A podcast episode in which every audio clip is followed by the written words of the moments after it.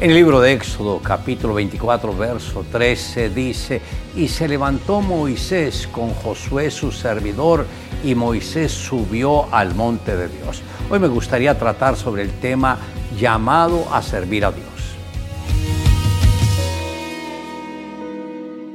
Moisés no era la persona indicada ni con el talento correcto para servir, pues era tartamudo, pero fue alguien que dispuso su corazón y Dios lo usó para liberar a más de dos millones de personas de la esclavitud de Egipto. David era el más pequeño de la familia y el más insignificante, pero el Señor lo usó para vencer a Goliat y el menos importante terminó siendo el rey más honrado y recordado de Israel. Como iglesia, Dios nos dio una visión de servicio y aquellos que han sido parte de ella se han desarrollado y crecido en maneras que nunca habían imaginado. Usted también fue escogido para que le sirva al Señor. Muchos recuerdan a Josué, el protagonista del sexto libro de la Biblia, como un gran líder, un valiente guerrero que fue usado por Dios para que el pueblo de Israel entrara a la tierra prometida. Lo que muchos olvidan es que él comenzó sirviendo a su líder Moisés. Josué era la combinación entre un valiente guerrero y un servidor diligente y fiel. Él había propuesto en su corazón servir al siervo de Dios y para lograrlo debía estar cerca de él en el momento que éste lo necesitara. Razón por la cual mientras Moisés estuvo en el monte durante 40 días sin descender, Josué no se movió de aquel lugar para cuando Moisés lo llegara a necesitar. Josué sirvió llevando un vaso de agua, acarreando las carpas, cargando los sacrificios, madrugando, yendo a recorrer la tierra, haciendo lo que nadie quería hacer y lo que muchos ignoraban. Simultáneamente el pueblo se había desenfrenado, adorando a un becerro de oro, y el único que no se contaminó fue Josué, pues el servicio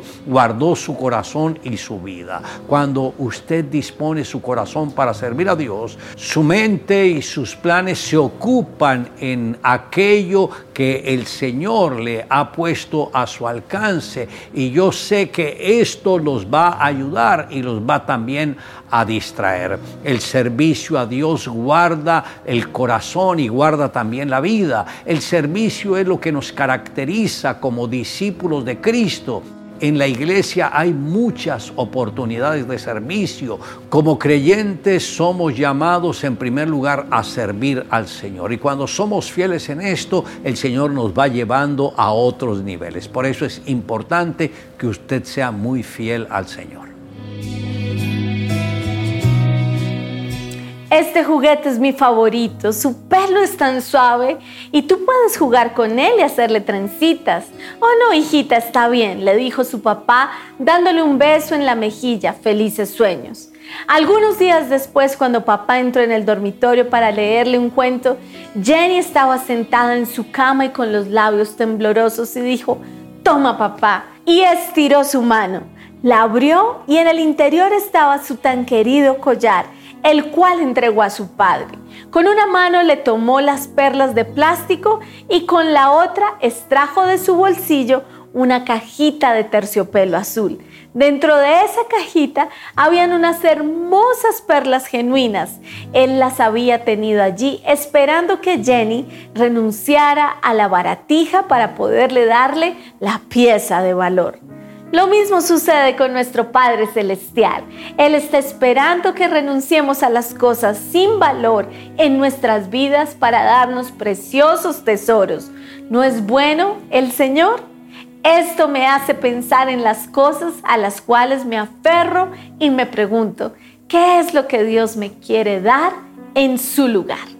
Le invito a que me acompañe en la siguiente oración. Amado Dios, gracias porque así como tú escogiste a Moisés para que te sirviera, también, Señor, pensaste en cada uno de nosotros, que en el momento que menos pensábamos, tú también nos llamaste, nos escogiste para que te sirviéramos. Señor, ayúdanos a ser fieles a ese llamado, al servicio que tú quieres que nosotros hagamos y no permitas que nos desviemos ni a la derecha ni a la izquierda. Te amamos Dios en Cristo Jesús. Amén. Declare juntamente conmigo lo que el Señor Jesucristo dijo. La gloria que me diste yo les he dado para que sean uno así como nosotros somos uno.